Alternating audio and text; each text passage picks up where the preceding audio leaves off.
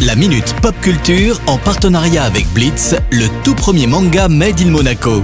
Une collaboration inédite entre Shibuya Productions et le grand maître Gary Kasparov. Retrouvez la série dans toutes les librairies. Le rendez-vous pop culture avec Cédric Biscay de Shibuya Productions. Bonjour Cédric.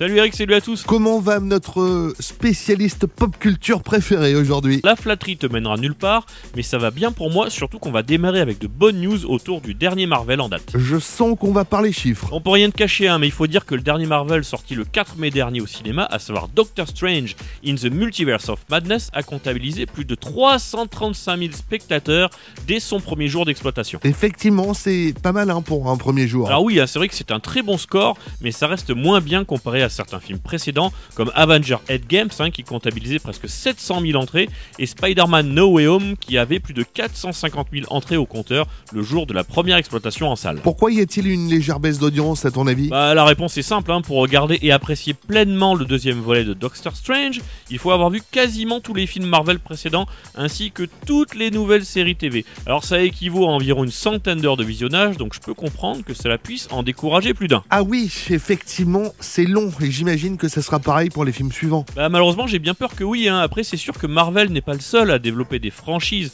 qui s'étendent autant, hein. beaucoup d'animés comme One Piece ou Naruto sont tellement longs qu'ils finissent par faire fuir les spectateurs eux aussi, mais dans un tout autre registre, hein, c'est la même chose pour le feuilleton français Plus belle la vie qui arrête sa diffusion. C'est vrai que aujourd'hui regarder une série ou un film est devenu un vrai engagement. Yes, mais en parlant de série en rapport avec le sujet précédent, j'ai une dernière info à vous partager. La BBC a annoncé que Nkuti Gatwa interprétera le 14e Docteur dans la fameuse série de science-fiction Doctor Who. Ah, la série britannique par excellence, Doctor Who. C'est euh, la série hein, avec un alien qui se fait appeler le Docteur et qui voyage dans le temps à bord d'une cabine téléphonique bleue appelée le Tardi. je suis étonné que tu connaisses aussi bien, mais oui c'est ça, et pour ceux qui se demandent qui est Nkuti Gatwa, c'est un acteur britannique qui s'est fait connaître par le rôle de Eric Effiong dans la fameuse série de Netflix Sex Education. Alors il a remporté grâce à cette série de nombreux prix, dont le BAFTA qui est l'équivalent des Césars au Royaume-Uni. Très bon choix, je suis certain qu'il fera une excellente incarnation du Docteur dans la série. On l'espère aussi, hein, pour l'anecdote, Doctor Who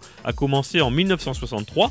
C'est la plus vieille série télé de science-fiction toujours active malgré une interruption entre 1989 et 2005. Alors la série fêtera donc l'année prochaine les 60 ans de la diffusion du premier épisode. Voilà bien une série dont on ne se lasse pas et qui passe le temps. À la semaine prochaine Cédric. Ciao ciao Le rendez-vous pop culture à retrouver bien sûr en replay sur notre site, notre application ainsi que sur nos diverses plateformes de podcast.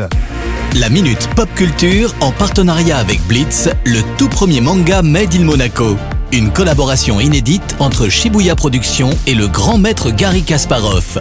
Retrouvez la série dans toutes les librairies.